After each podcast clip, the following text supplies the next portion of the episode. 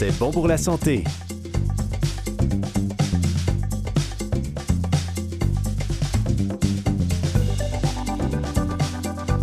Bonjour, ici Camille Chai en compagnie de François Baruel. Bonjour François. Bonjour Camille. Et je le rappelle, François Baruel, tu as été médecin en France, alors euh, voilà, c'est toujours intéressant de t'avoir à, mes côtés et à nos côtés avec nos auditeurs. alors François, chaque semaine, on reçoit deux invités qui viennent nous parler de leur, euh, de leur livre ou de leur expertise en lien avec la santé. Cette semaine, on reçoit Dr Amélie Dupont-Thibaudot et Ginette Manta, toutes deux concernées par les enfants prématurés. Elles seront là pour en parler avec nous.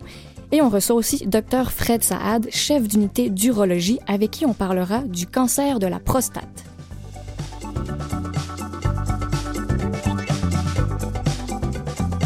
On entendra aussi le coup de gueule d'Alexandre Beaupré-Lavallée ainsi que la chronique historique d'Eliott Boulat. Bienvenue à C'est bon pour la santé. Émission qui vous fait du bien. oui.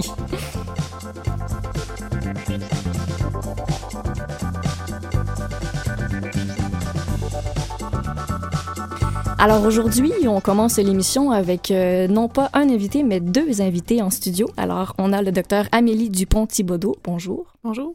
Et Ginette Manta. Bonjour. Bonjour. Bienvenue à vous deux. Merci. Alors, docteur Amélie Dupont-Thibaudot, vous êtes pédiatre néonatologiste au CHU Sainte-Justine. Oui. Vous êtes membre du conseil d'administration de Préma Québec. Vous complétez actuellement sous la direction de docteur Janvier un PhD portant sur le statut moral et le meilleur intérêt des nouveau-nés. Il est même terminé. Ah, ah magnifique. Bravo, oui, c'est une bonne nouvelle. Et vous vous impliquez aussi dans l'unité d'éthique clinique du CHU Sainte-Justine et vous avez coécrit avec le docteur Antoine Payot le code d'éthique de la faculté de médecine de l'Université de Montréal. Oui, c'est exact. Et Jeannette Manta, vous, vous êtes fondatrice et directrice générale de Préma Québec. Et je le mentionne, hein, c'est le seul organisme québécois ayant pour mission d'améliorer la qualité de vie des enfants prématurés en offrant un appui éducatif, psychologique et financier à leurs parents. Exactement. Alors, allons-y, sautons dans le vif du sujet. Est-ce que la question de la prématurité, c'est un sujet qui est bien connu en 2019 ou pas? D'après vous? J'oserais vous dire que non, mais euh, ça s'améliore, mm-hmm. évidemment. Euh, la, prématurité est, méconnue du grand public. Les gens ne savent pas que ça peut arriver à n'importe qui, mm-hmm. que ça peut nous arriver, évidemment. Euh, les gens n'ont pas idée non plus de ce que ça veut dire, puisque ça comporte euh, comme, comme conséquence, comme enjeu autour d'eux. Et ce que ça représente aussi d'avoir un bébé grand prématuré ou moins grand prématuré, mm-hmm. mais de ce que ça va vouloir dire aussi dans leur quotidien. Oui, ben, et donc on est là pour en parler. C'est quoi la prématurité? En fait, la prématurité, pour nous, c'est tout bébé qui naît avant 37 semaines. Euh, donc, ça représente à peu près un enfant sur 10 euh, qui naît au Québec.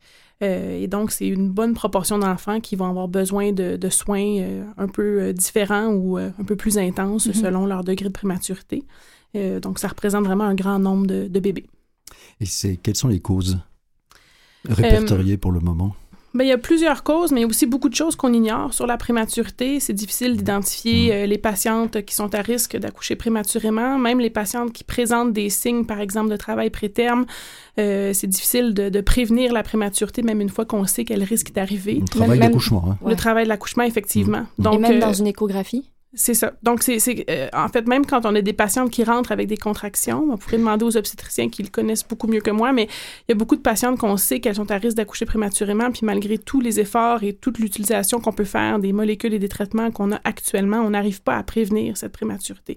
Donc, c'est une maladie, en fait, pas de maladie, c'est une condition pour laquelle il y a beaucoup de recherches en ce moment, tant pour mm-hmm. identifier en amont, mais aussi quoi faire une fois qu'on a une patiente qui se présente en travail préterme. Mais oui, effectivement. On n'arrive pas à faire descendre en dessous de 10 euh, pour l'instant, non.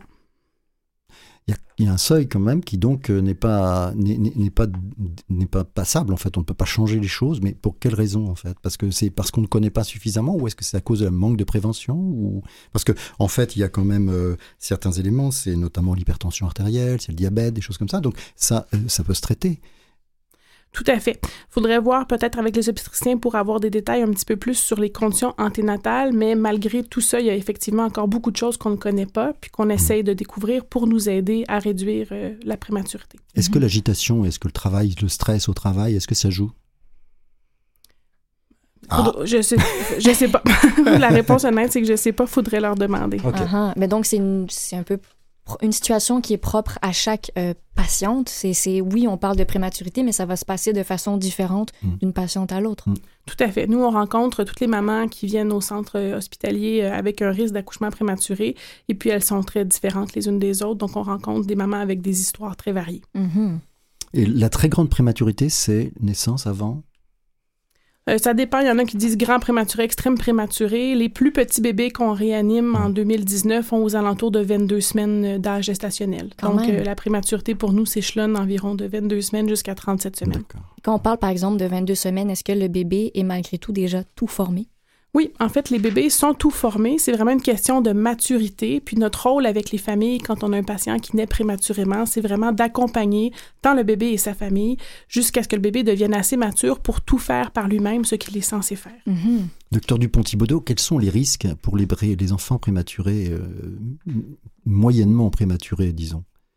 Euh, Les risques au niveau euh, à long terme, par exemple, au niveau des... Déjà à court terme Bon, en fait, les enfants, quand on est prématurément, euh, beaucoup de choses sont immatures, bien évidemment. Mhm. Les trois composantes, je dirais, qui sont communes à la grande majorité de ceux-ci sont principalement sur trois aspects. Le premier, c'est l'aspect de la respiration.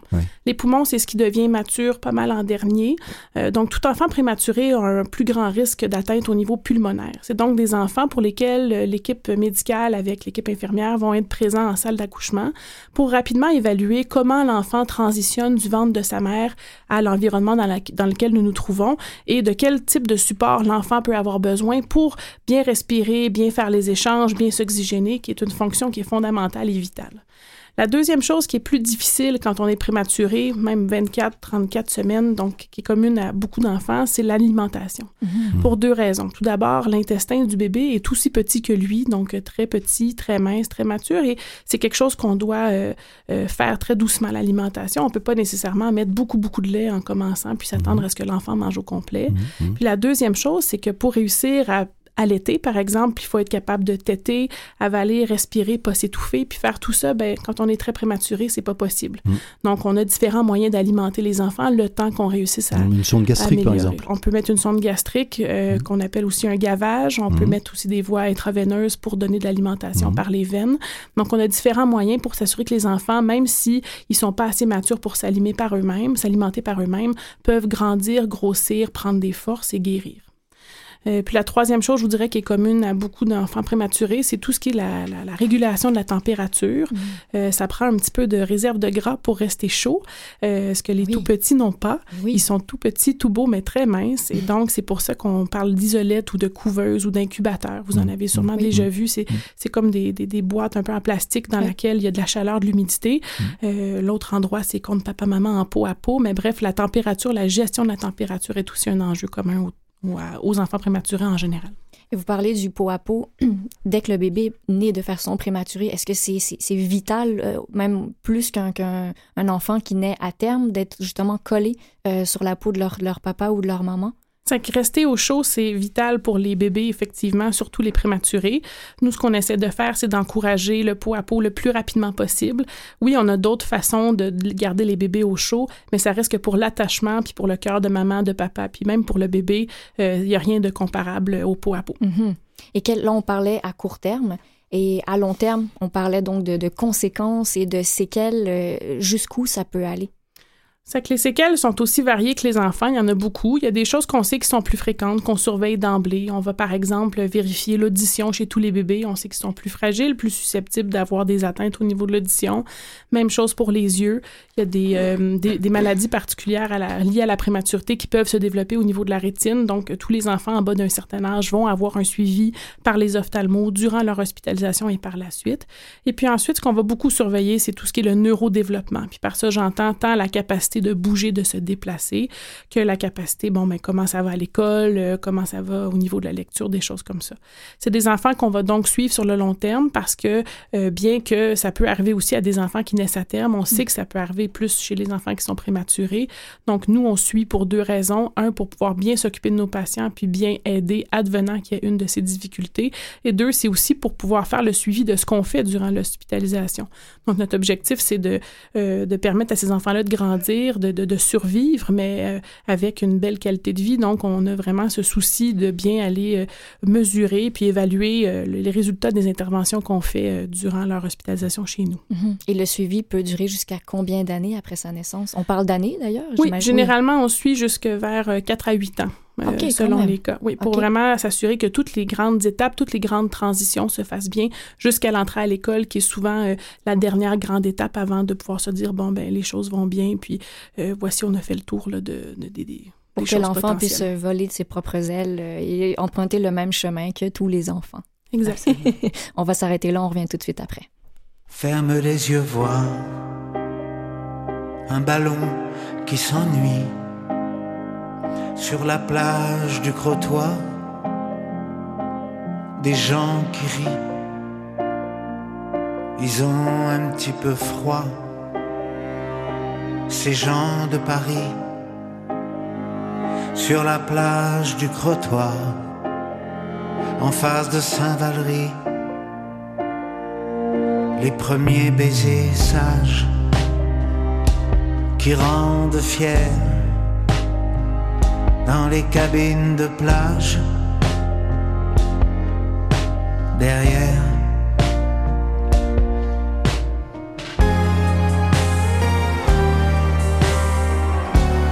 Arm 50s. Arm 50s. Dans le radio là. André Verschuren les enfants soldats dans les montagnes algériennes. La Picardie est belle sur la route ravie en de plein ciel qui rentre à Paris.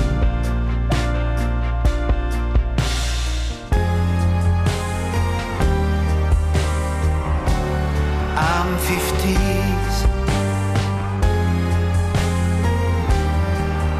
50 Rue Campagne Première, personne le ramasse. Quand il tombe par terre, qu'est-ce que c'est dégueulasse? Au salon de l'auto sous le dos, touche pas au grisby du con. Dans sa vedette Vendôme Gabin Bougon, Jeanne la fatale, file au festival à 200 à l'heure, dans le train Mistral,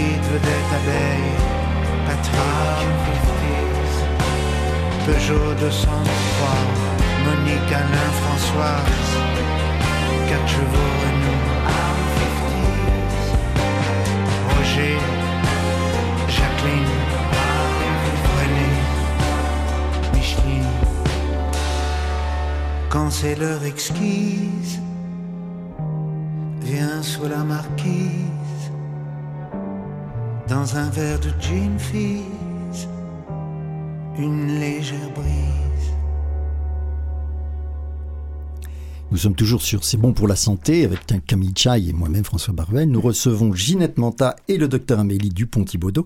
Ginette Manta, pourquoi est-ce que vous avez créé cette association?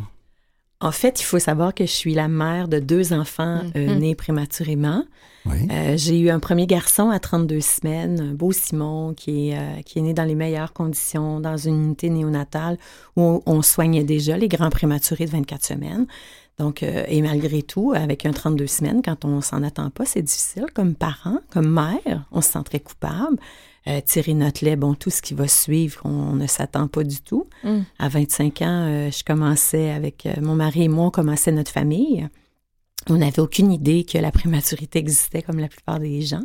Ça arrive avec un effet de surprise. Ah oh, oui, absolument. Je suis arrivée à l'hôpital, j'ai des contractions. On m'a dit Oh, ton bébé est en transverse. Oh, ton bébé, ah, on va te faire une césarienne. Ouf, ça a fini. OK. C'est ça. Alors, en quelques culpabilité. Euh, ah, tu te demandes vraiment qu'est-ce que tu ne sais pas faire. Je me suis souvent, souvent répété cette question-là. Qu'est-ce que je ne sais pas faire que toutes les femmes font simplement depuis des millénaires? Rester enceinte. Ouais. Hmm. Et euh, voilà, Simon est arrivé dans les meilleures conditions. J'ai eu du lait, j'ai tiré mon lait, euh, je l'ai allaité, tout allait très, très bien. Euh, Simon est hospitalisé à peine cinq semaines.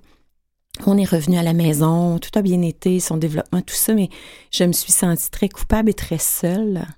Euh, mes amis, mes sœurs, belles-sœurs, bon, tout le monde autour avait eu un bébé à terme quelques jours, était reparti à la maison. Moi, j'ai trouvé les cinq semaines et pourtant, on habitait à, peine à quelques kilomètres de l'hôpital, mais c'était difficile. Mm.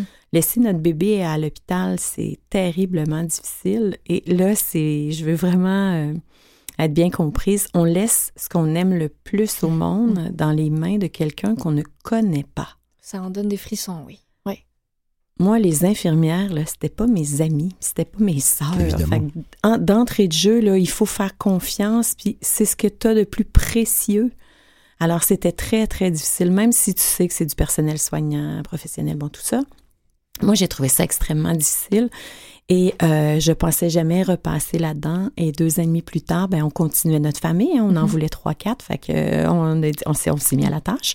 Et euh, on a eu euh, cette fois-ci un autre Simon, qui est, un, un, beau Vincent, pardon, qui est arrivé dans des conditions totalement différentes cette fois-ci. Alors, j'ai fait un décollement placentaire massif. Et là, il y a eu une succession de complications pour notre mm. beau Vincent. J'étais rendue à 31 semaines.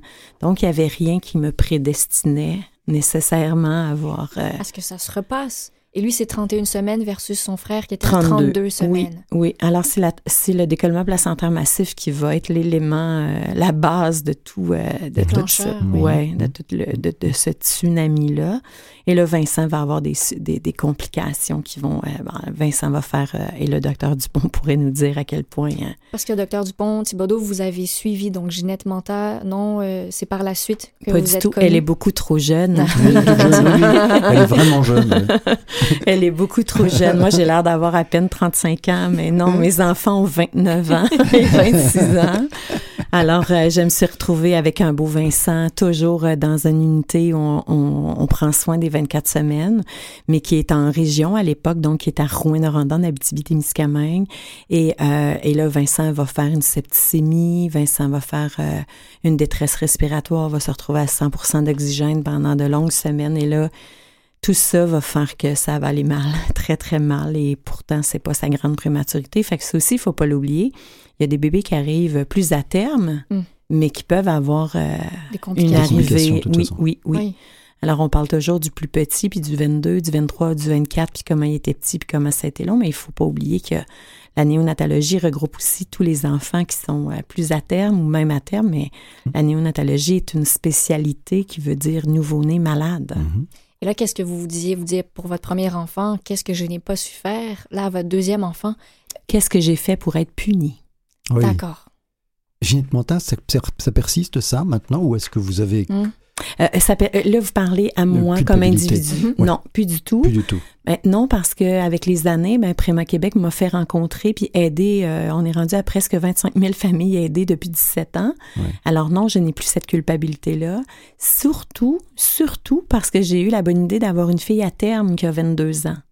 Donc, qu'est-ce qui fait qu'on décide oui, d'avoir un autre enfant Je après. Comprends. Oui. Alors, euh, ben, ça se fait pas simplement. Évidemment, tu acceptes euh, de respecter un protocole avec euh, l'équipe de gynéco obstétrique.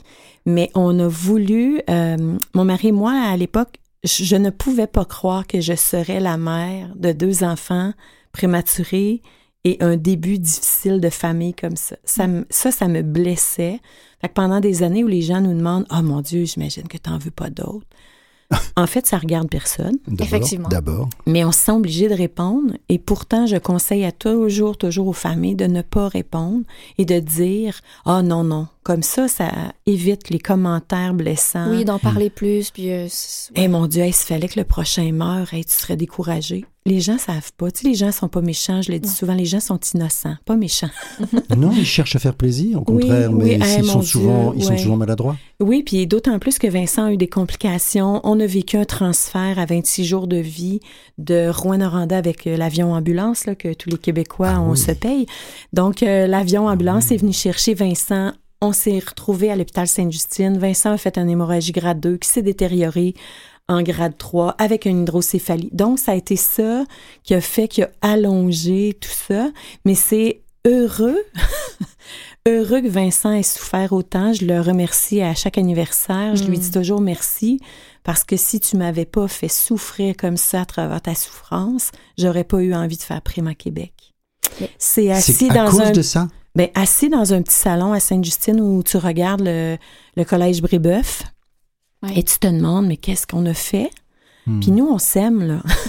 on s'aime, on est un couple normal, mon mari est gentil, on a des, on a tout ce qu'il faut pour avoir une famille et ça nous arrive. Mais vous mhm. étiez seul, vous, avez, vous dites que vous étiez seul, vous vous sentiez seul la, la, première fois. On est profondément seul. Malgré la présence de votre mari? Ah, rien à voir. D'accord. Alors, c'est pas parce qu'on s'aime comme conjoint qu'on vit ça de la même façon, mhm. premièrement. Là, je vais vous apprendre quelque chose de, Je vais vous apprendre quelque chose, je suis sûre. Les hommes et les femmes, c'est pas fait pareil. oui. Ça, j'avais remarqué. Sans blague, oui. Ça ne, ça ne réagit pas de la même façon, ni aux épreuves, ni au bonheur. Donc, euh, on s'est retrouvés ensemble et la personne qui me manquait le plus, c'était ma mère. C'est fou, hein? Mais est-ce ah que c'était peut-être la, la, la, fille en vous, la, la, maman, mais la, petite fille un peu, la maman qui donne naissance, mais la petite fille qui veut Exactement, euh, exactement. Mon bébé va mal, mon bébé est mourant, mhm. mon bébé est dans des conditions difficiles. Et tout ce que je voulais entendre, c'est ma petite maman qui me dirait et eh, papa, Minou, ça va bien aller. Mhm. Et je disais à mon mari, c'est pas que je t'aime pas, c'est que je sens qu'elle m'aime plus. C'est fou, ah, hein? Oui, c'est incroyable, euh, oui. Alors, 26 ans, il y a 26 ans assis dans un petit salon à Sainte-Justine. Je vais dire ça à mon mari. Un jour, je vais faire quelque chose parce que même à Sainte-Justine, où on croise des centaines de parents, j'ai l'impression d'être un fantôme et de... On regarde à terre. Mm-hmm, mm-hmm. On regarde à terre, on pense qu'on est le parent le plus souffrant. Moi, j'étais sûre, sûre, sûre que toute l'équipe soignante avait jamais vu un bébé malade comme le mien. Oui, parce que quand ça nous arrive, voilà, on se sent seul au monde. Notre bébé est forcément unique en plus. Hein. Oui, voilà. Oui, oui, et je me disais, c'est sûr qu'ils n'ont jamais vu ça, puis ils vont s'essayer peut-être. Ils vont essayer des traitements sur mon bébé. Ils ah. passent toutes sortes d'idées oh folles dans la tête. Oui. Mhm. Ouais. Alors j'avais dit à mon mari si on s'en sort avec un bébé vivant sans trop de séquelles, parce que rendu avec les semaines, ben ça aussi tu finis par négocier avec la vie et tu finis par te dire aussi laissez-le moi. Pas dans n'importe quelle condition, c'est pas les vrai. Les meilleurs. Les meilleurs. Oui, je veux le meilleur pour lui, je le veux à tout prix, mais pas à n'importe quel prix. Et Préma Québec existe depuis maintenant 2003, on continue d'en parler après la pause. Avec plaisir.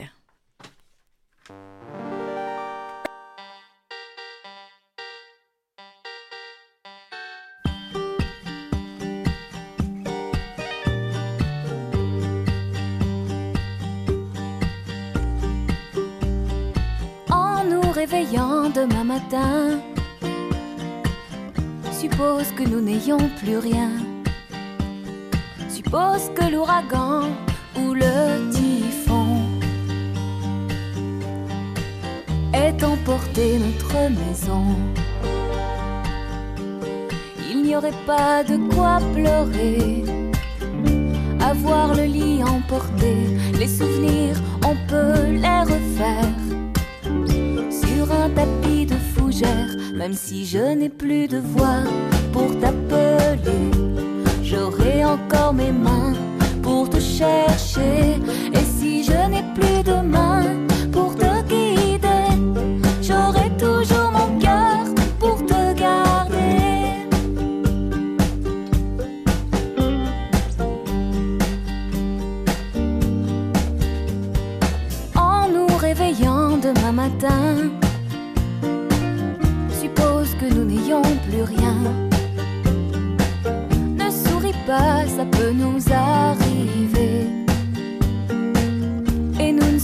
pas les premiers. Regarde l'envers du décor. l'esprit soit le plus fort quand le passé tombe au fond de l'eau. L'amour repart à zéro, même si je n'ai plus de voix pour t'appeler. J'aurai encore mes mains pour te chercher.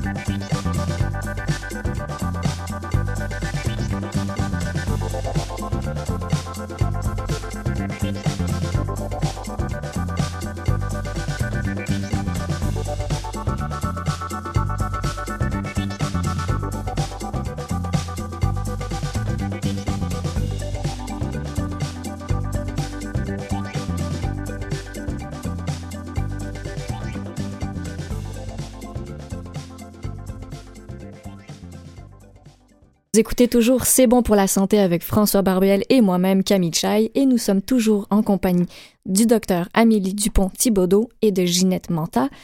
Vous nous parliez tout à l'heure de, bon, le stress psychologique, c'est une chose, le stress financier aussi. J'imagine que c'est une sphère euh, qui fait partie de, de, de cette expérience de vie, si je peux dire ça comme ça. En fait, on évalue à environ euh, 1000 dollars par mois pour une famille dont l'enfant sera hospitalisé. Euh, 1000 dollars si on habite à plus de 55 km. Donc, ça veut dire qu'on va pouvoir habiter euh, en hébergement euh, au manoir Ronald McDonald, par exemple, pour les gens à Montréal ou Québec. Donc, on évalue à peu près là, euh, 1000 dollars de dépenses. Et là, on parle de location de tirelet, on parle de stationnement, on parle d'essence, on parle évidemment un peu de repas. Il y aura toujours quelqu'un pour dire oui, mais on mange à la maison. Oui, oui, on le sait qu'on mange à la maison, mais bien sûr, bien sûr. ouais. Mais, mais avoir un bébé hospitalisé ou un enfant de 4 ans ou un adulte, Mm. avoir un enfant hospitalisé pendant de longs mois, Mhm. il y a des frais associés. Alors, la prématurité, c'est aussi ça. Ce qu'il faut pas oublier, c'est que souvent, quand on est en âge d'avoir des enfants, on a entre 20 et 40 ans. On a rarement un petit 300 000 de côté. Je sais sûr. pas pour vous, mais En- Effectivement. c'est souvent ça Mhm. aussi. Fait que les parents ont besoin d'un coup de main. Puis Prima Québec est là aussi pour leur offrir tout le support, mais participer aussi à ça. Donc, euh, vous avez besoin de dons, mais ça, on va, on va revenir, à- on va revenir sur les dons, justement. Mhm. Oui, après, oui. Bien sûr. Il- Pour les enfants qui sont prématurés, euh, est-ce qu'on peut les soigner ou faire une prévention? Est-ce qu'on peut les vacciner, par exemple? Tout à fait. En fait, des fois, les gens sont craintifs quand on parle de vaccins pour des enfants prématurés parce qu'ils sont tellement petits, on se dit, oh mon doux. on le vaccinera pas, mais au contraire, euh, tous les enfants prématurés, euh, on les encourage d'être vaccinés en fonction du calendrier régulier. Donc, euh, à deux mois de vie et non pas deux mois d'âge corrigé. Donc, des fois, il arrive qu'on vaccine des enfants qui ont l'équivalent de 32 semaines de grossesse. ils, peuvent répondre, ils peuvent répondre au vaccin? Oui, tout à fait.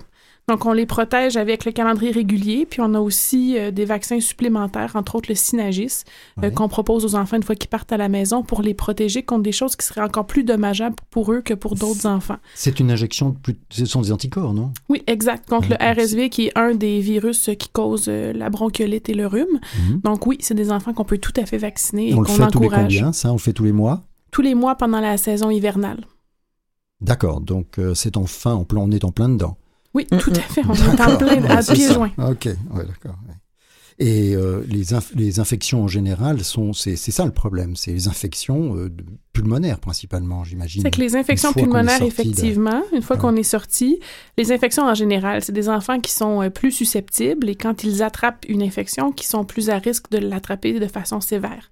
Donc, c'est des enfants qu'on essaie de protéger au maximum de nos capacités contre les infections, effectivement. Donc, il faut qu'ils restent chez soi, enfin à la maison, après avoir quitté l'hôpital, ils restent à la maison pendant un bon moment? Donc, c'est ça, c'est des enfants qui, même des fois, chez qui on va recommander de retarder l'entrée en garderie jusqu'à deux ans, par exemple, pour essayer vraiment de les protéger. Donc, les sacrifices financiers, entre autres, dont Ginette parle, ont lieu, oui, durant l'hospitalisation, mais ont aussi des répercussions une fois sortis de l'hôpital.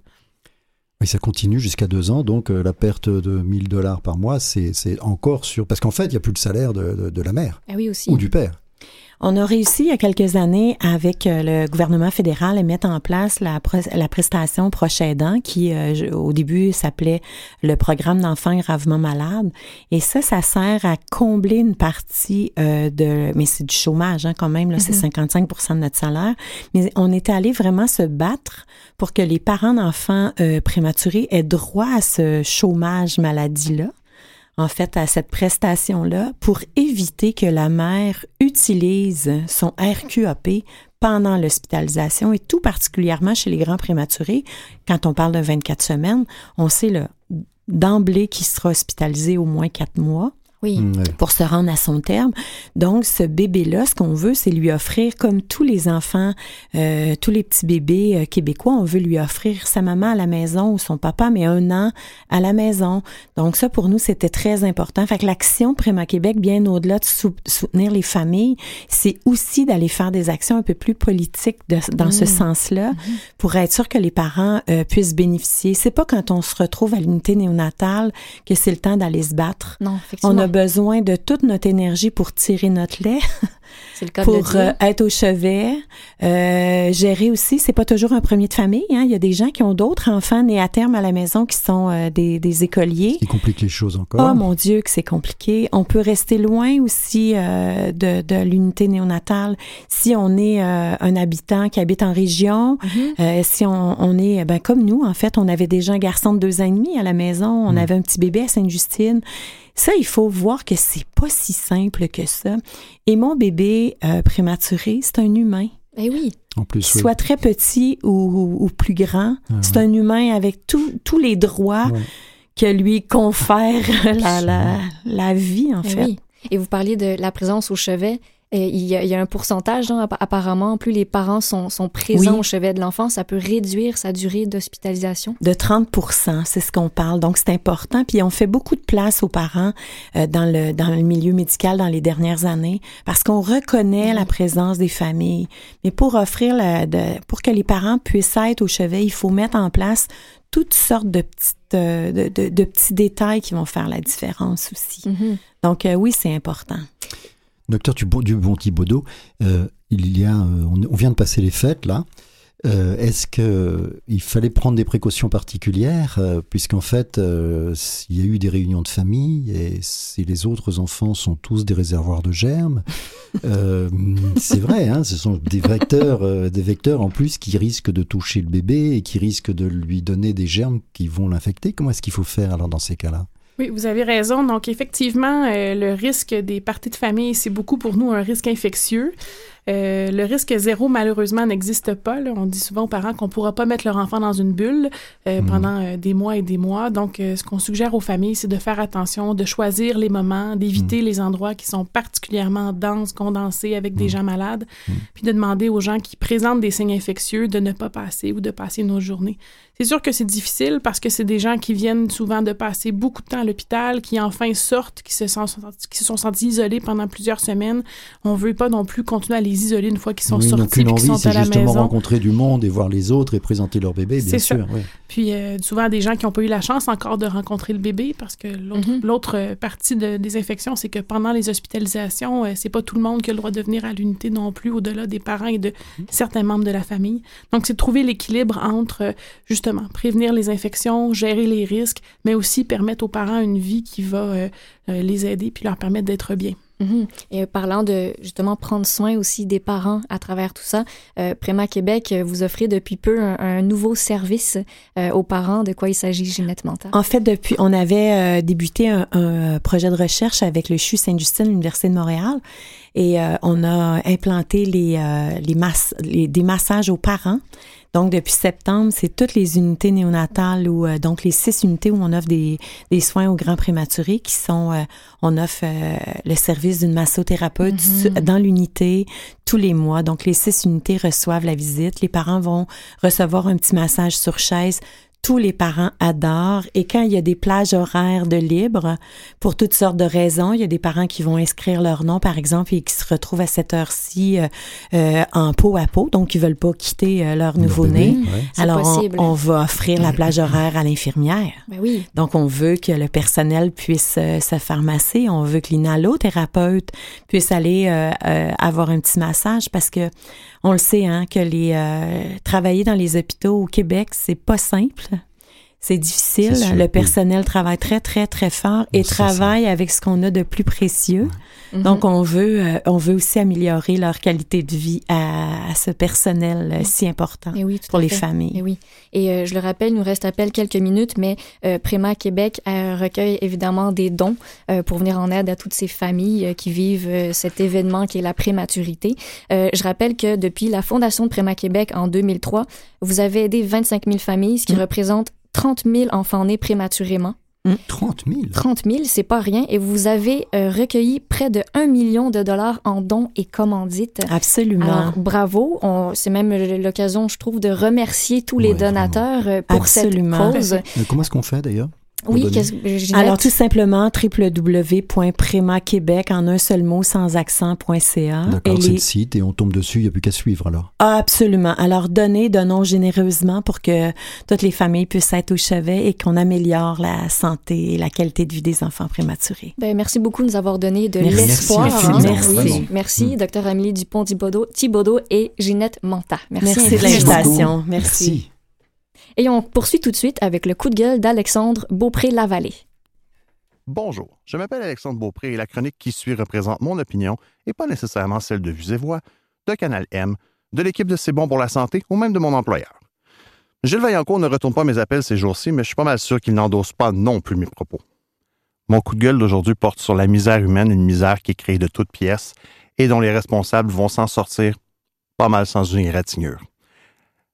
Vous avez tous entendu parler de la crise des opioïdes aux États-Unis et qui commence à toucher l'ouest du Canada. Nous, ici, on a été heureusement euh, pratiquement épargnés jusqu'à maintenant, en tout cas comparé à nos voisins. Et la grosse compagnie qui est responsable de ça, c'est une compagnie qui s'appelle Purdue qui est une compagnie pharmaceutique américaine qui, depuis les années 90, euh, fabrique et distribue un produit qui s'appelle l'oxycotin, euh, qui est un opioïde qui réduit la douleur. Maintenant, j'ai pas à vous dire qu'il y a des gens qui souffrent de problèmes de douleur chronique. Il y a des gens qui ont des problèmes avec ça et dont ça pourrit la vie. Et la question ici n'est pas de faire un, un, éloge du stoïcisme devant la douleur ou de dire aux gens de ne pas prendre soin de leur douleur. Euh, pour ce que j'en ai vu jusqu'au début des années 90, on allait de l'autre côté, on disait aux gens de ne rien prendre pour la douleur ou d'en prendre le moins possible, ce qui est complètement ridicule. Ça revient à torturer du monde. Par contre, euh, lorsque Purdue est arrivé dans les années 90 avec un un, médicament pour traiter la douleur, qui est en fait un dérivé de l'héroïne et de la morphine, euh, les gens se sont sautés dessus comme la misère sur le pauvre monde, et ça tombe bien que ce soit sur le pauvre monde. Ça a été vendu aux médecins comme étant une drogue miracle, et les médecins s'en sont servis comme d'une drogue miracle, puisque les, pharmaceutiques et les médecins doivent à un moment donné travailler ensemble pour le bien des patients et des personnes. Sauf que les gens se sont mis à mourir. Pourquoi? Pour les mêmes raisons que les gens meurent de n'importe quoi qui n'est pas bien utilisé. Le problème, c'est qu'on s'était garanti par Purdue qu'il n'y avait pas de risque de dépendance, qu'il n'y avait pas de risque pour la santé, qu'il n'y avait pas de risque à la consommation. Tous des mensonges, tous des choses qu'ils savaient parce qu'ils avaient déjà déterminé le degré de risque. Mais l'argent, l'argent a poussé des gens qu'on ne nomme pas parce que dans la, poursuite, ils sont pas encore. moi, j'ai pas eu accès au nom des gens qui ont fait ça, mais ils ont vendu à des gens vulnérables, des gens en douleur, des gens qui se tordaient de douleur le matin ou qui n'étaient pas capables de se lever de leur lit, tellement la douleur était forte. Et je dis ça comme un gars qui, jusqu'à il récemment, avait très mal au genou depuis une couple d'années. Euh, ça empoisonne une vie. Des gens à qui on offrait un espoir et à qui on donnait un, médicament qui, parce qu'il était prescrit pour beaucoup de ces gens-là, coûtait presque rien, puisqu'il était couvert par les assurances. Si vous connaissez la situation américaine, vous savez que la situation de l'assurance chez eux est beaucoup moins rose que chez nous, ce qui fait qu'il y a des gens qui ont pris un médicament pour une condition qu'ils avaient, un mal de dos, un genou pété, euh, de la douleur chronique, de la fibromyalgie, du post-opératoire, et qui se sont retrouvés, pour une raison ou pour une autre, sans assurance et dépendants à un dérivé de l'héroïne. Et ces gens-là se retrouvent à faire quoi, vous pensez? Lorsque quelqu'un est en situation de dépendance, surtout lorsque c'est une personne vulnérable, parce qu'évidemment, ça a été classifié socialement comme une drogue pour les personnes défavorisées ou les personnes vulnérables ou les personnes de la classe moyenne. C'est rare. C'est pas, pas une drogue de riche, bizarrement. Euh, ces gens-là se retrouvent non seulement plus d'emploi, non seulement plus d'assurance, mais avec un problème de dépendance à une des drogues qui cause la pire des dépendances, qui est un opiacé, un opioïde. C'est comme être accro à l'héroïne. Et ces gens-là se sont retournés vers l'héroïne à la fin de la journée pas, c'est plus une question de gérer la douleur, c'est une question de gérer sa dépendance. Et si vous avez déjà regardé la télé américaine un petit peu, vous savez que le marché du traitement de la dépendance est un marché. C'est un marché de la souffrance. Alors, Purdue, qui est la compagnie américaine qui fait ça, a, fini par être poursuivi par 24 États et 5 autres territoires réserves ou départements du gouvernement fédéral américain. Ils leur ont fait cracher au mois, euh, cet automne 10 milliards de dollars et ce sont 10 milliards qui vont évidemment servir, un, à couvrir les frais juridiques de la, poursuite jusqu'à maintenant, mais deux, à être redirigés vers du traitement pour les citoyens américains qui sont victimes de ça. Sauf qu'il y a deux problèmes là-dedans, et c'est ça qui me fait gueuler cette semaine. Le premier, c'est que cet argent-là va pour le traitement d'un problème qui existe déjà et qui est monstrueux. Je vais vous donner un exemple. Euh, L'État de la Virginie occidentale, la West Virginia, jusqu'à quelques années, les, morts par opioïdes, donc les morts avec l'oxycontin et ses dérivés et ses concurrents et euh, la morphine et l'héroïne, c'était 50, c'est l'équivalent de 50 décès par 100 000 personnes. Ça, c'est une statistique qui est mise de l'avant pour pas faire peur au monde ou pour être capable de comparer des, juridictions sur un plan statistique. Je vous ai ça d'une autre façon. C'est 4250 Québécois par année qui perdraient la vie à cause des opioïdes si on avait le même taux de décès ici. Et ça, c'est seulement les opioïdes. C'est pas ceux qui meurent en raison. Ça, c'est juste sur la consommation. C'est pas ceux qui meurent en raison du crime qui est lié à ça. C'est pas ceux qui meurent en raison des complications qui sont liées à ça. C'est pas ceux qui meurent parce qu'ils ont changé de drogue pour aller prendre autre chose en, attendant et qui meurent de ça. C'est juste la consommation d'opioïdes légaux ou non. Pourquoi j'ai le goût de crier? Pourtant, Purdue s'en va en faillite et va, et va payer 10 milliards avant, avant de disparaître. Le problème, c'est qu'en échange du 10 milliards et de la faillite, ben, les gens chez Purdue ne feront pas une journée de prison. Les personnes qui ont volontairement décidé de réduire en esclavage les, humains qui habitaient à côté de chez eux vont aller dans une autre compagnie et continuer à travailler. Tout pour l'argent, rien pour l'humain. Les méchants s'en sortent toujours. Alors, on est de retour à C'est bon pour la santé avec François Baruel et moi-même Camille Chaille. Et c'est le temps de recevoir notre invité, Dr Fred Saad. Bonjour. Bonjour. Bonjour, docteur Saad. Donc, euh, vous êtes euh, chef d'unité d'urologie au CHUM. Vous êtes euh, directeur médical du regroupement interdisciplinaire d'urologie oncologique. Vous, avez un menu impressionnant, ça donnerait, ça rendrait jaloux un restaurant parce que tellement vous avez de choses à dire. Je ne veux pas pouvoir toutes les dire, c'est pas possible.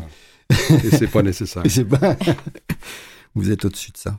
Donc merci beaucoup d'être venu pour euh, nous expliquer et démystifier le cancer de la prostate. Avant tout, on va, on va se souvenir de Jean Paget, hein, qui était un grand ami du sport et une personne médiatique extrêmement généreuse, qui vient de nous quitter après s'être battu plus de 20 ans contre le cancer de la prostate. Et nous devons nous rappeler tout son engagement contre cette maladie, en fait. Bon, insistons tout de même sur le fait que le cancer de la prostate se guérit pratiquement à 85% quand même. Quand c'est attrapé ou diagnostiqué tôt, on guérit plus que 90%. Plus le problème, c'est que ça ne donne pas de symptômes. Euh, l'autre problème, c'est qu'il y a beaucoup de controverses de dépister ou pas dépister. Mm. Dans l'époque où on n'avait pas de moyens de dépister, on n'avait pas de prise de sang, mm. Le trois quarts des patients diagnostiqués étaient déjà métastatiques ou incurables. On est allé à l'autre extrême avec mm. un test sanguin qui nous a permis d'amener la pendule où ce que probablement 80-90% sont des cancers localisés, mais parfois tellement localisés que ça vaut pas le coup de les traiter. Exactement, que c'est des cancers tellement petits que ça prendrait tellement de temps avant de donner des problèmes que le traitement risque d'être un surtraitement. Et c'est là le controverse ou le... C'est un canon pour tuer une mouche. Oui, c'est ça. Mais pour certaines personnes, le canon n'est pas suffisant. Alors il faut... C'est ça qui est notre défi en recherche, c'est de distinguer la mouche de l'éléphant qu'on ne reconnaît pas. ça. On va d'abord peut-être euh, parler, euh, justement, pour bien faire la part des choses, on va parler d'abord de l'adénome de prostate. L'adénome de prostate n'a rien à voir avec un cancer de la prostate. Exact. L'adénome ou l'hyperplasie ou l'hypertrophie prostatique, c'est un grossissement normal avec le vieillissement. Tous mhm. les hommes, en ah, s'ils vieillissent, vont avoir une prostate qui va augmenter de volume, risque de donner des problèmes à uriner, se réveiller la nuit, un jet qui est faible, euh, difficulté à vider leur vessie. Mais ça n'a rien à faire avec le cancer de la prostate comme tel. Le cancer peut avoir ces symptômes-là. En plus. Mais c'est sûr. Les patients qui ont ces symptômes, des fois, ils s'inquiètent que ce soit un cancer. Ça les pousse à consulter. Alors, des mhm. fois, c'est un bénéfice. Oui. Celui qui n'a pas de symptômes est autant à risque d'avoir un cancer que celui qui a des symptômes. Mais celui sans symptômes va se dire je me sens bien. Oui, il n'y a pas de problème. J'évite les médecins à tout prix. C'est ça. oui, c'est ça. Et, euh, et la prostatite, elle, la prostatite, c'est vraiment une inflammation qui peut toucher les hommes même dans la vingtaine. Alors, c'est pas de tout relié à la grosseur de la prostate ou avec le cancer. Et ça, c'est vraiment une infection comme on peut avoir dans toutes les parties du corps mm. qui se trouve dans la prostate. Et c'est très désagréable, douloureux. Il peut avoir de la fièvre, des douleurs éjaculatoires. Aussi, pas de relation ou de lien avec le cancer. Voilà. Bon, ça, maintenant, les choses sont bien dites. Est-ce que donc les, est-ce qu'un adénome de prostate ne se transforme jamais en cancer de la prostate?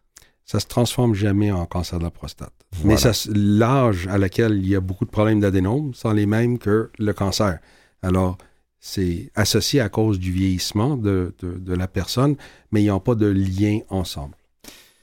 Là, j'ai une question qui me vient en tête parce que vous parlez d'âge. Donc, on peut parler de dans, la, dans la vingtaine, la trentaine, quarantaine, cinquantaine, soixantaine. Vous dites que certaines personnes ont certains symptômes et d'autres pas. Est-ce que c'est conseillé, donc, pour les hommes d'aller euh, consulter n'ayant même aucun, aucun symptôme? Alors, vous ouvrez la, partie qui est controversée. Est-ce qu'on devrait consulter si on n'a pas de problème? Et mais si quelqu'un qui se dit, je voudrais être proactif, mm-hmm la seule façon d'être proactif, c'est comme un cancer du sein. Si on se dit, moi, je veux pas le savoir, correct, personne ne va vous obliger. Mhm. Mais si on veut être proactif, mais prise de sang, toucher rectal permet de savoir est-ce que le patient est à risque. Et on suggère après 50 ans, c'est là où ce que le risque, le risque augmente. Des fois, on va suggérer à partir de 40 ans si les mm. hommes ont une histoire familiale, euh, des gens de race noire ont tendance des fois de le faire plus tôt et des hommes qui ont une histoire familiale de BRCA. Alors, dans la famille, les cancers du sein, comme euh, BRCA, BRCA c'est le cancer du sein où il y a une mutation qui fait en sorte qu'on a des cancers plus jeunes, beaucoup plus agressifs. Les hommes aussi. Et des ovaires. Et des ovaires. Mais pour la prostate, ça existe aussi. C'est aussi prévalent, le BRCA, chez certains hommes qui ont un cancer agressif. Et alors, si c'est connu dans la famille, mhm. quand beaucoup de cancers du sein, beaucoup de cancers de l'ovaire, ces hommes-là, on les suggère fortement de se faire évaluer plus tôt. D'accord. Ok. Ça existe donc, il y a l'équivalent de, l'équivalent de, cette, de ce cancer agressif chez les femmes. Et on a même des médicaments qu'on utilise déjà chez la femme qu'on a prouvé est très bénéfique pour les hommes qui sont porteurs de ce gène-là de mhm, mutation. Mhm. Le, même médicament. On ne peut pas faire une, comme on fait dans, chez les femmes lorsqu'il y a un cancer de l'ovaire qui est prévisible, disons entre guillemets, on ne fait pas de prostatectomie préventive. Non, parce qu'on a des tests, le PSA entre autres, qui nous permet de suivre ces gens-là. Alors j'ai beaucoup de patients dans ma clientèle qui ont le BRCA, mais à cause du PSA et les visites régulières, on est capable de l'attraper assez tôt pour quand même le guérir sans faire de la prévention qui est assez radicale. C'est un peu trop radical, surtout si ça apparaît à 40 ou 50 ans. Oh, et même ça peut ne jamais apparaître. Oui, ça peut ne jamais apparaître. Est-ce que vous avez parlé des ethnies, c'est-à-dire chez les personnes africaines, est-ce que chez les Premières Nations, vous avez remarqué la même chose? C'est peu étudié. Probablement, c'est une des lacunes dans la recherche. Ils sont sous-représentés dans les recherches, dans les connaissances. Euh, les Afro-Américains sont beaucoup plus représentés à cause des Américains, euh, à cause aussi de pays comme euh, Martinique ou des, provinces comme la Martinique et le Guadeloupe qui ont le même système de santé que la France. Mm-hmm. Alors, c'est les Africains qui vivent le plus long au monde. Mm. Et là, clairement, leur risque de cancer de la prostate est le plus haut au monde et leur mortalité le plus haut. D'accord. Alors, il y a vraiment quelque chose qu'on n'a pas tout à fait compris dans, chez les Africains qui les prédispose plus au cancer de la prostate. Est-ce qu'il y a un rôle de l'activité sexuelle? Parce qu'on a parlé, vous savez, vous vous souvenez, on a parlé de la dénome de prostate, le nombre d'actes sexuels. Il fallait à peu près avoir un acte sexuel par jour, j'exagère. Mais bon, il en fallait beaucoup pour ne pas avoir d'adénome de prostate. Euh, apparemment, c'est quelque chose de faux c'est quelque chose de difficile à prouver. Mais si ça convient à certains, si ça convient à certains hommes de, de dire c'est bon pour le bénéfice, si ça ben peut les aider à, atteindre leur but, mais il n'y a pas de, vraiment de preuves. Euh, euh, de, de euh, haut, niveau. Depuis tout à l'heure, vous, vous parlez de PSA. Qu'est-ce que mhm. ça veut dire? C'est quoi? Alors, le PSA, je m'excuse, c'est en anglais, c'est le Prostate Specific Antigen, en français, l'antigène prostatique spécifique. C'est une protéine qui est produite exclusivement par la prostate. Il n'y a aucune autre cellule vraiment qui le produit. Alors, quand le PSA monte, ça peut être un reflet que la prostate est grosse, mm. mm-hmm. mais ça peut être le premier indice qu'il y a un cancer qui se développe. Mm-hmm. Alors, normalement, la prostate grossit lentement. Alors, le PSA va monter lentement en vieillissant, mais il va monter plus vite en présence de cancer. Alors, des fois, ça nous aide à distinguer qui est plus à risque de cancer, qui est plus à risque de juste avoir une hypertrophie et qu'on n'ira pas plus loin. Alors, le PSA est un test qui nous permet, un, de peut-être faire le diagnostic plus précocement, mais c'est surtout après le traitement. Quand on opère quelqu'un d'un cancer de la prostate, le PSA tombe à zéro, il n'y a mm. plus de prostate. Mm-hmm. S'il monte, c'est parce qu'il y a une rechute. Et c'est le premier signe d'habitude que la maladie est en train de revenir. Que ce soit après l'opération, après la radiothérapie, après même la chimiothérapie, le PSA nous aide beaucoup à être capable de suivre les patients euh, à ce niveau-là. et, vous parlez tout à l'heure du toucher rectal. Est-ce que vous pouvez le, sentir euh, à, ce moment-là? Euh? Alors oui, on peut sentir plusieurs cancers mais le doigt est très limité dans la partie qui peut sentir. Alors, le PSA nous permet de détecter des cancers agressifs qu'on ne sent pas au doigt. Qui peuvent être antérieurs. Antérieurs, ou même à l'intérieur, c'est ça. Ou même à l'intérieur. Ou même à l'intérieur. parce que ce qu'on sent au doigt, ce n'est jamais qu'une la dureté et la coque postérieure de la prostate. je trouve ça important d'en parler quand même, parce que juste d'entendre le mot toucher rectal, qui a envie de le faire quand on l'entend? Honnêtement? Mais, mais vous, vous, encouragez tout de même les hommes à le faire pour, pour le bien de leur bien-être et de leur santé. Au moins occasionnellement, parce que le PSA n'est pas infaillible. On peut manquer des cancers qu'on détecte au doigt. Des fois, des cancers très agressifs qui ont perdu la capacité de produire du PSA. Hmm. Alors, il faut faire attention dans les limites de chaque ah, test. Et alors, quand les hommes se plaignent d'un toucher rectal, je leur dis, les femmes, là, c'est bien pire. C'est bien pire. Ah au niveau... vraiment, franchement, c'est, euh, c'est vrai qu'on n'a pas envie d'être à leur Mais les hommes ne sont pas habitués à souffrir. C'est le problème. euh, il ne faut pas faire un, PSA après un toucher rectal. Hein? Ça, c'est un mythe. Ah. Sérieux? Ouais. Quand c'est un toucher rectal qui est juste ordinaire pour sentir la prostate, ça ne change pas de façon significative. C'est sûr que si euh, le toucher rectal est très agressif, ça peut faire augmenter mais hmm. on ne fait plus vraiment de, distinction avant ou après. La bicyclette, des gens qui font du marathon. Ah, c'est pareil. ça, là, ça peut réellement augmenter le PSA beaucoup ah, plus que juste un simple toucher rectal parce que c'est une pression constante sur la prostate qui fait libérer hmm. du PSA. N'importe quoi qui irrite la prostate, vous parlez de prostatite, peut faire monter le PSA, au-dessus de 100. Ouais, c'est ça. Et la normale autour de 4. D'accord. Donc on peut, ça fait même des faux positifs. Des faux positifs à cause d'infections, d'inflammation. Alors, il, faut regarder dans le contexte. Alors, un patient qui m'arriverait avec un PSA élevé, mais qui avait des symptômes d'infection, je leur dis, on va le contrôler avant de se lancer dans une mm. mm. recherche de cancer. Mm. Mm-hmm. Est-ce que, alors j'ai un patient qui, euh, je suis pas un patient, j'ai un auditeur qui m'a posé une question. C'est euh, pourquoi le taux des APS est le seul marqueur, car il n'est pas le moyen le plus fiable? Par ailleurs, la biopsie est très invasive. Bref, tout ceci n'est pas très moderne. Voilà. Hmm. C'est un coup de gueule. Hein, hmm, c'est correct. C'est correct. et, on travaille fort pour trouver des alternatives. Mais il faut dire que le PSA est un test euh, pas invasif qui est extrêmement rentable, comme j'ai dit, pour aider à faire le diagnostic, mais aussi pour le suivi. Alors, il ne faut pas trop critiquer. C'est un des meilleurs marqueurs qu'on a en médecine, malgré tous ses défauts. La biopsie, malheureusement, est nécessaire pour savoir s'il y a un cancer ou pas, mais c'est aussi très important parce qu'on doit, on peut pas juste dire oui ou non cancer c'est la classification, la gradation du cancer qui nous dit si on doit traiter agressivement ou pas. Parce qu'il y a beaucoup de cancers qu'on diagnostique qui n'ont même pas besoin de traitement. Et c'est le biopsie qui nous sert, nous sert à différencier. On va continuer tout à l'heure. Là, on fait une petite pause et puis on continue.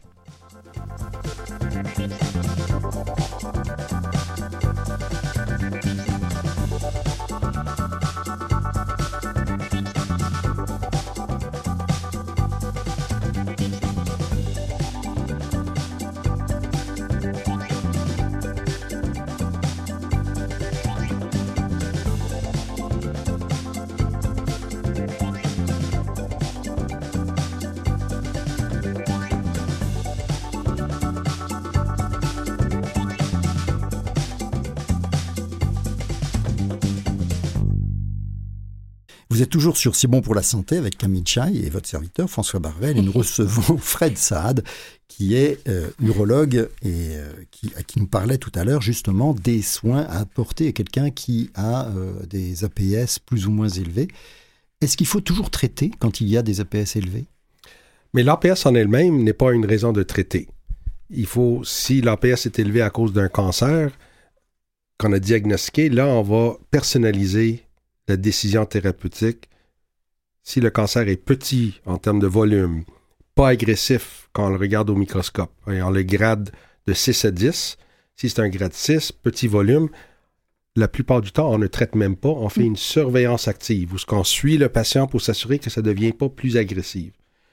Au contraire, quand c'est un cancer qui a un chiffre 7, 8, 9, 10 sur 10, là, ça, c'est des cancers qu'on ne peut pas ignorer. Le risque de devenir métastatique et réellement en mourir est assez élevé. Alors, il faut qu'on soit agressif pour ces cancers-là.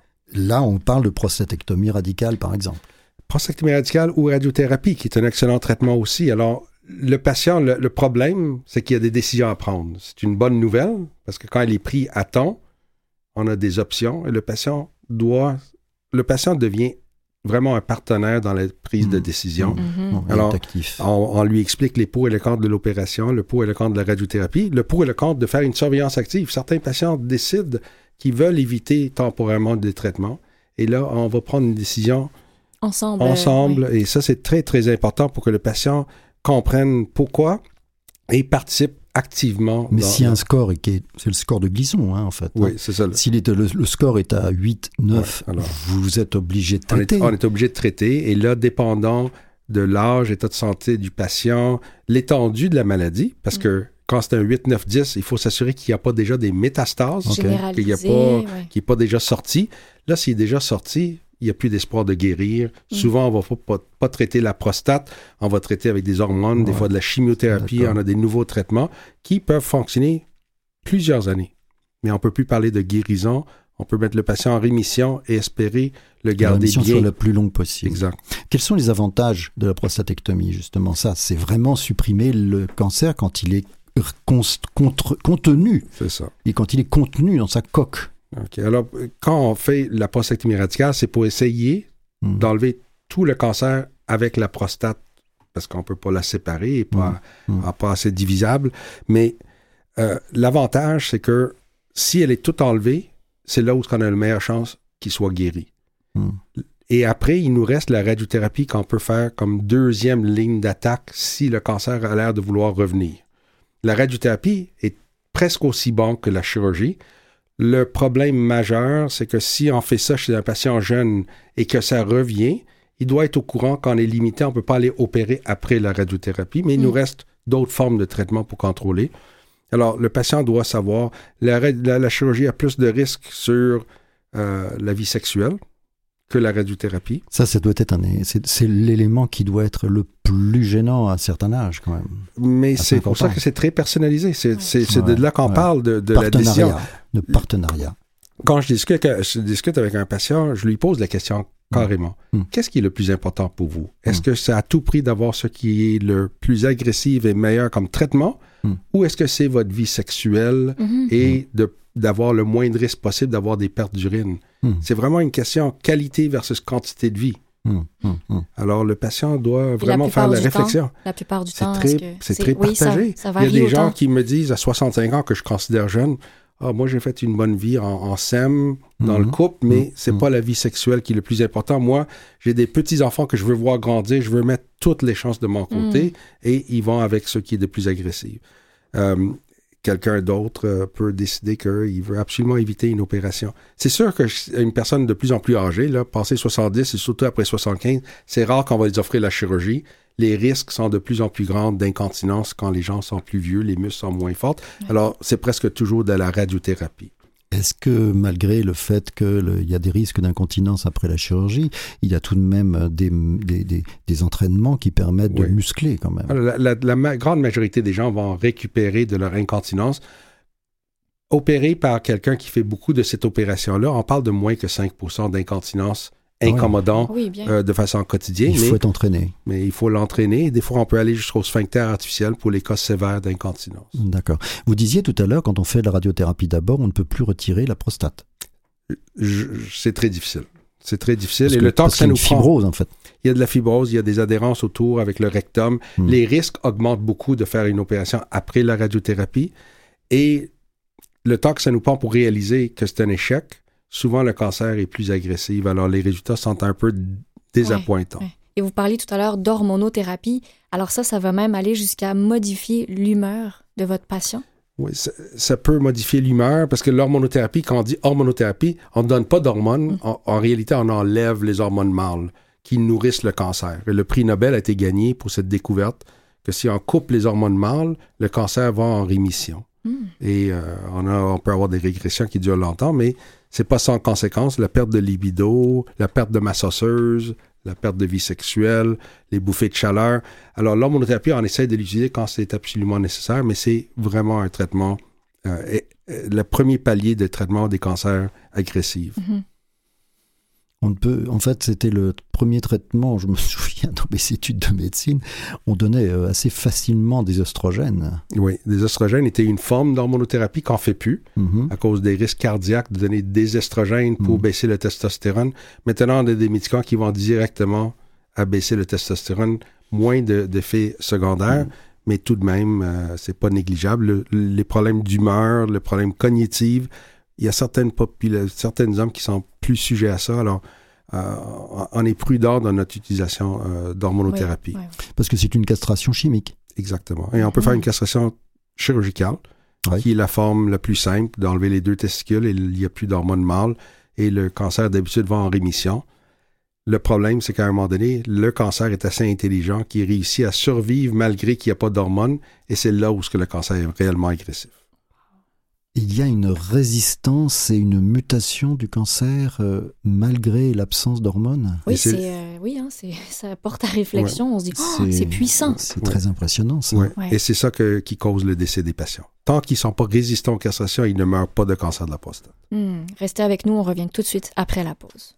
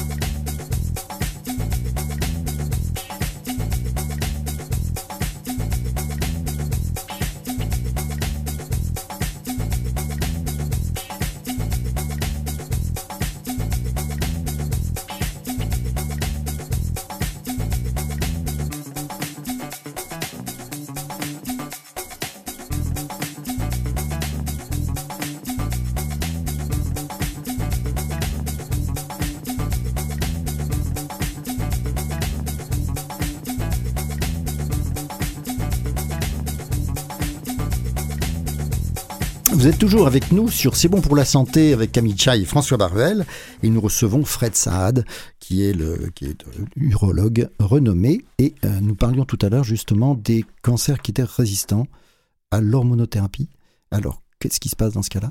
Oui, alors quand le cancer réussit à trouver moyen de résister à l'absence de testostérone en circulation, c'est une maladie résistante à la castration et c'est malheureusement le début de la fin. Mm. Et il n'y a pas si longtemps, les gens vivaient en moyenne 6 à 12 mois quand ils atteignaient ce stade de la maladie. Mm. Grâce à la recherche depuis les 15 dernières années, mm. on a beaucoup amélioré la survie de ces patients-là. On avait initialement seulement de la chimiothérapie à offrir. Maintenant, on a des hormonothérapies de nouvelle génération qui viennent contrecarrer cette résistance et gardent les gens en vie, des fois plusieurs années, avec une excellente qualité de vie. Alors, on a plusieurs lignes d'attaque, encore des recherches qui se passent de, nos jours. Et la nouvelle génération de recherche, c'est basé sur le génomique du patient. On essaie de comprendre réellement c'est quoi les mutations qui ont causé cette progression et essayer de personnaliser le traitement qu'on donne aux patients. Mm. Et ça, c'est au CHUM, en étant un des leaders mondiaux, à travailler sur ces nouvelles thérapies. Génomique Génomique. Alors, on essaie de comprendre vraiment, on, fait le profilage du patient, de cette tumeur, hmm. pour essayer de savoir qu'est-ce qui serait le plus approprié à donner pour ce patient-là. On a des formes de radiothérapie intraveineuse qu'on peut donner pour aller cibler les cancers. On peut les lier avec des molécules qui vont chercher les cellules cancéreuses. Hormonothérapie.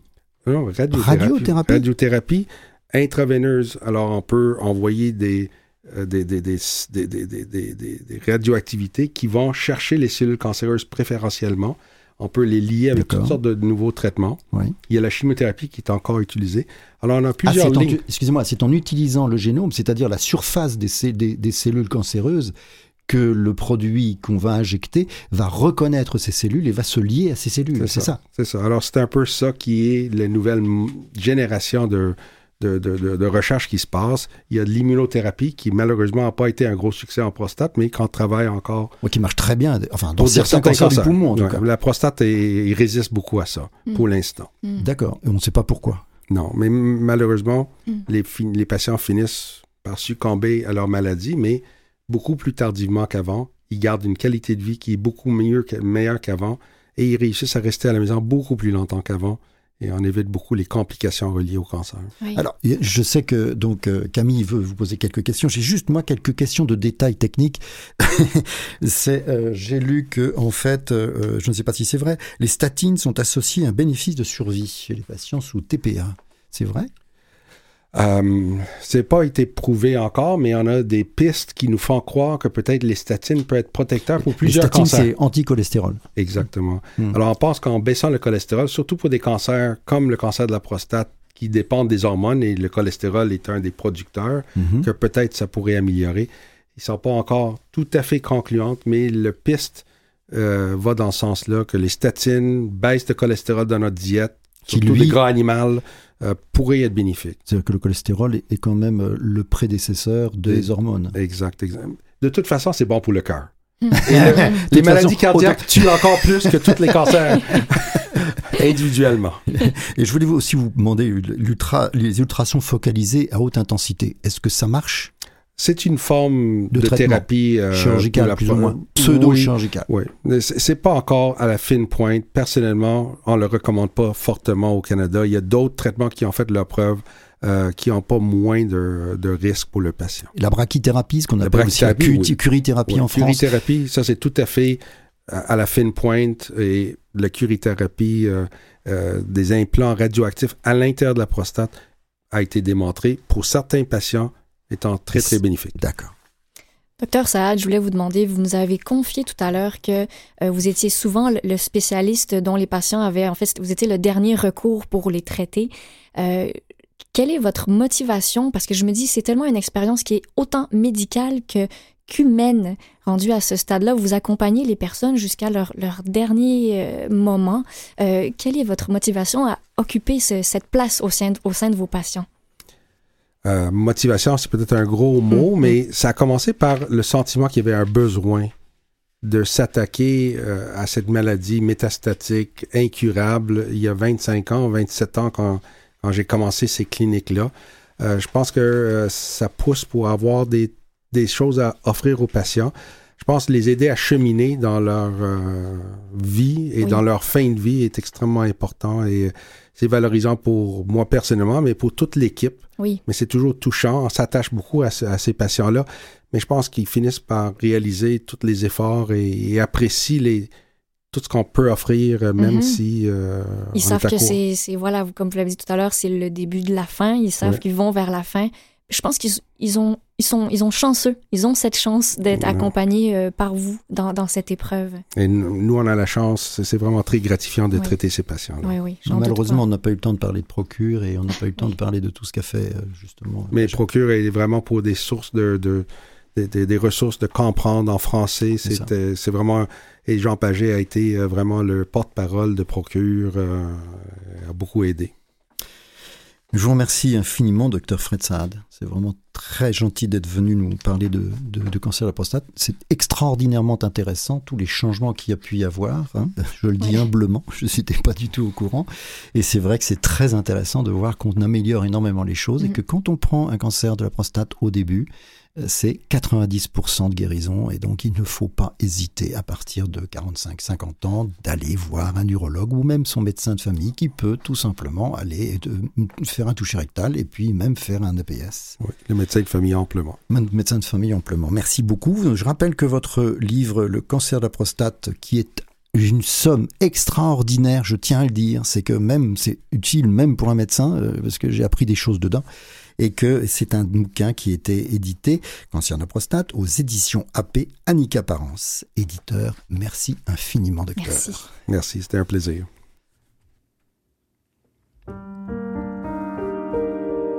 Mais que c'est beau la neige, en hiver en Pologne. Elle vient d'avoir 15 ans et lui a 17 ans. Elle s'appelle Sarah et se dit en riant que sans doute demain toute l'école saura qu'il l'a prise dans ses bras. Il parle de géographie, lui dit qu'en Amérique, il y a des présidents, que les États sont grands. Il lui montre un cahier, des photos sont dedans, que c'est beau l'Amérique et quand ils seront grands, il emmènera New York Paraît que c'est beau, New York. Paraît que là-bas les gens sont libres même s'ils ne se ressemblent pas. Là-bas ils n'ont pas peur des loups. C'est dans un jour d'été où elle avait 20 ans qu'il lui a demandé si elle veut l'épouser. Il ne savait pas qu'il y aura la guerre, qu'il leur faudra s'enfuir qu'il leur faudra combattre, qu'il leur faudra mourir.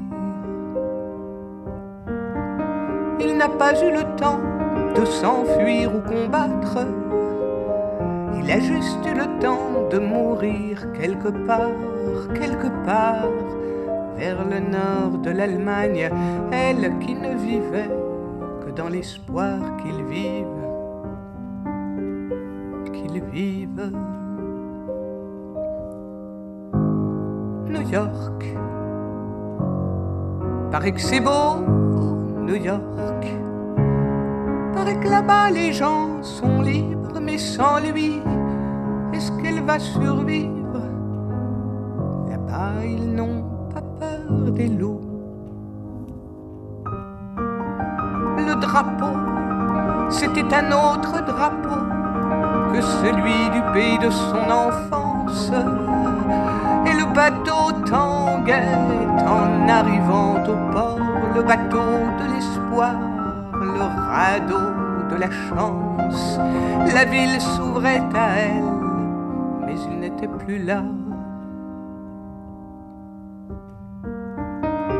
J'ai rencontré Sarah il y a un mois à peine.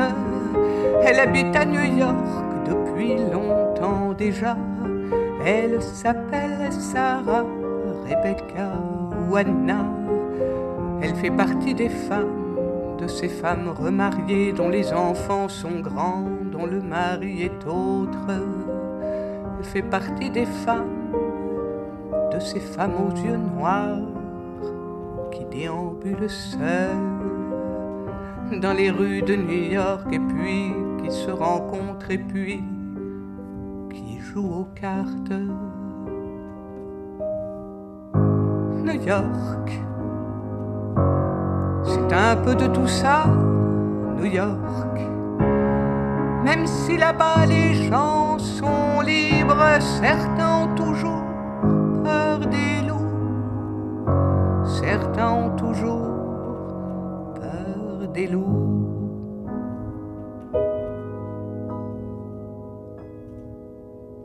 On entendait Eva Amezen, la pièce New York. Bonjour Elliot Boulat. Merci beaucoup de nous avoir euh, reçus chez toi, puisque tu ne pouvais pas venir à la radio, au studio. Donc euh, tu vas maintenant pouvoir nous faire une chronique, mais à domicile. Alors aujourd'hui, on va parler de quelque chose d'un peu spécial, vu qu'on va faire un peu euh, un, un, résumé de tout ce qu'on a vu, et on va en fait essayer de comprendre comment la notion de guérison et de soin fonctionne dans les périodes antérieures. Il faut bien comprendre en fait qu'aujourd'hui, on a un peu de mal à distinguer le soin et la guérison. Hein, les gens généralement vont à un médecin en pensant guérir, mais en fait ouais. un médecin ne peut que les soigner. C'est-à-dire qu'il va pouvoir résoudre les symptômes, mais euh, il ne va pas pouvoir, dans, dans, certains cas, rétablir la santé telle qu'elle était à l'origine. C'est pour ça que parfois bah, on aura des séquelles, des faiblesses qui restent. C'est d'ailleurs le rôle du médecin, c'est de soigner et d'essayer de, de, guérir sans, sans, sans, être sûr du résultat. Exactement, il a une obligation de soin, mais il n'a pas une obligation de guérison voilà, aujourd'hui. C'est ça.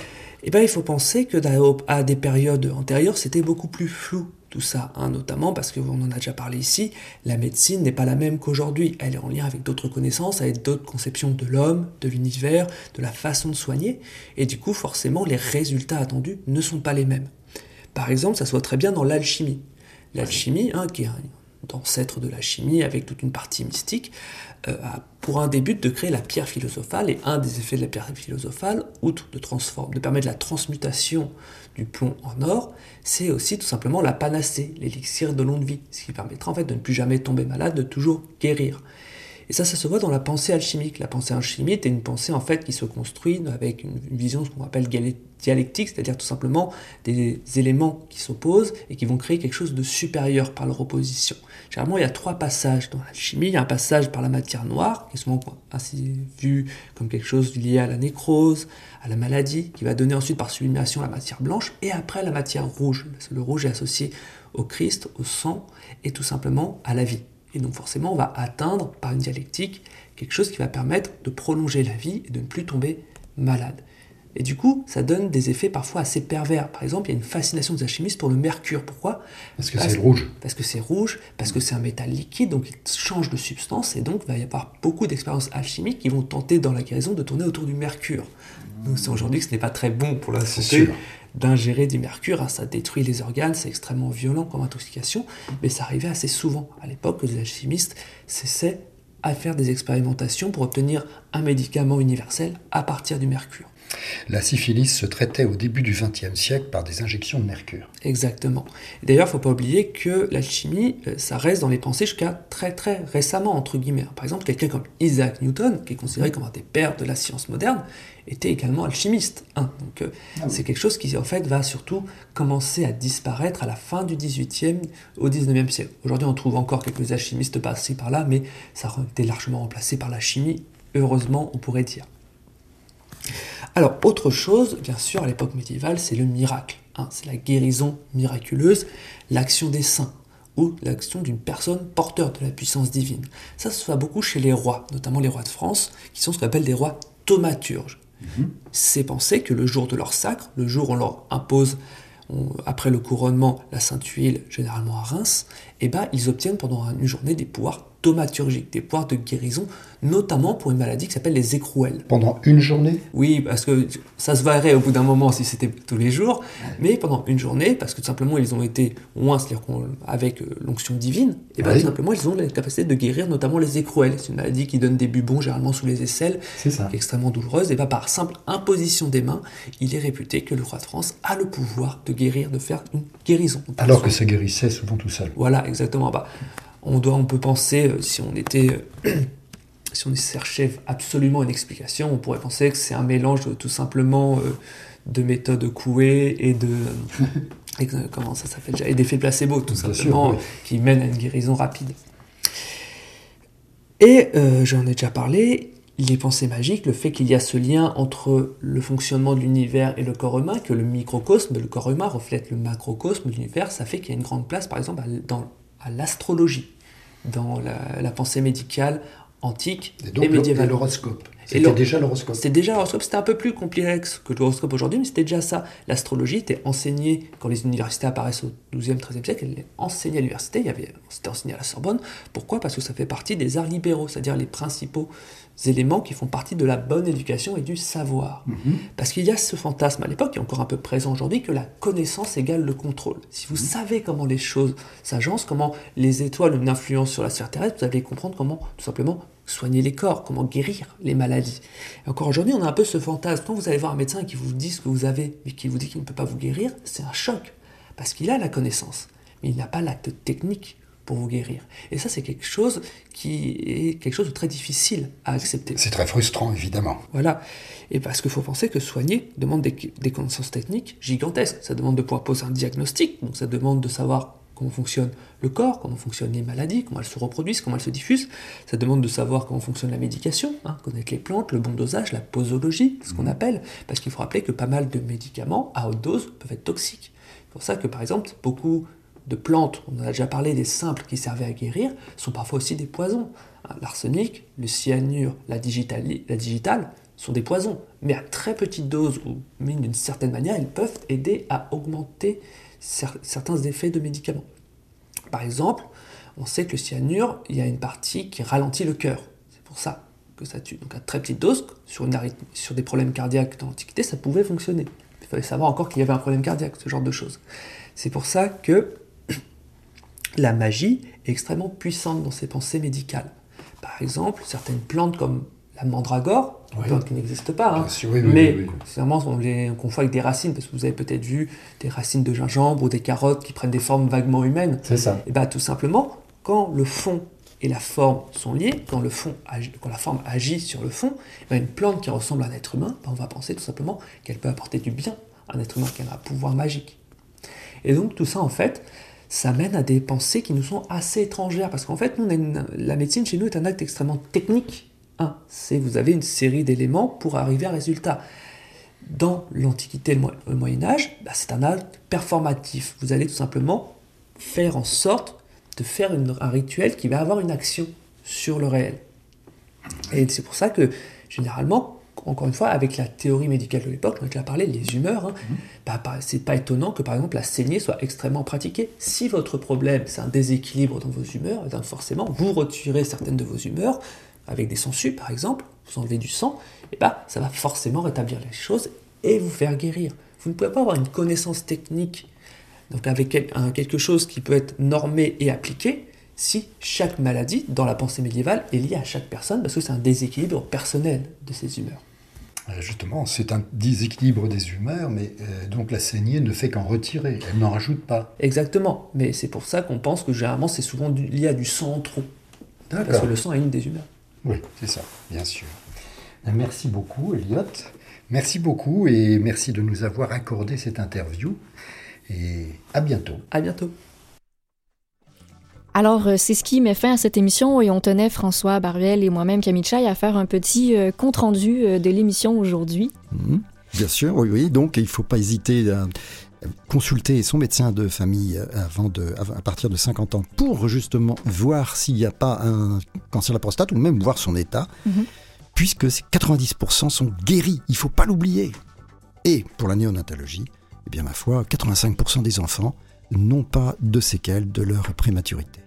Alors, on remercie toute l'équipe. On remercie, ben, je te remercie toi-même, François Barbel. Merci Camille. Catherine Bourderon, Jean-Sébastien Laliberté, Maurice Bolduc, Elliot Boulat, Alexandre Beaupré-Lavallée. Et on vous souhaite euh, une bonne fin de journée. On se retrouve la semaine prochaine pour un autre épisode de C'est bon, pour, la, santé. et bonne année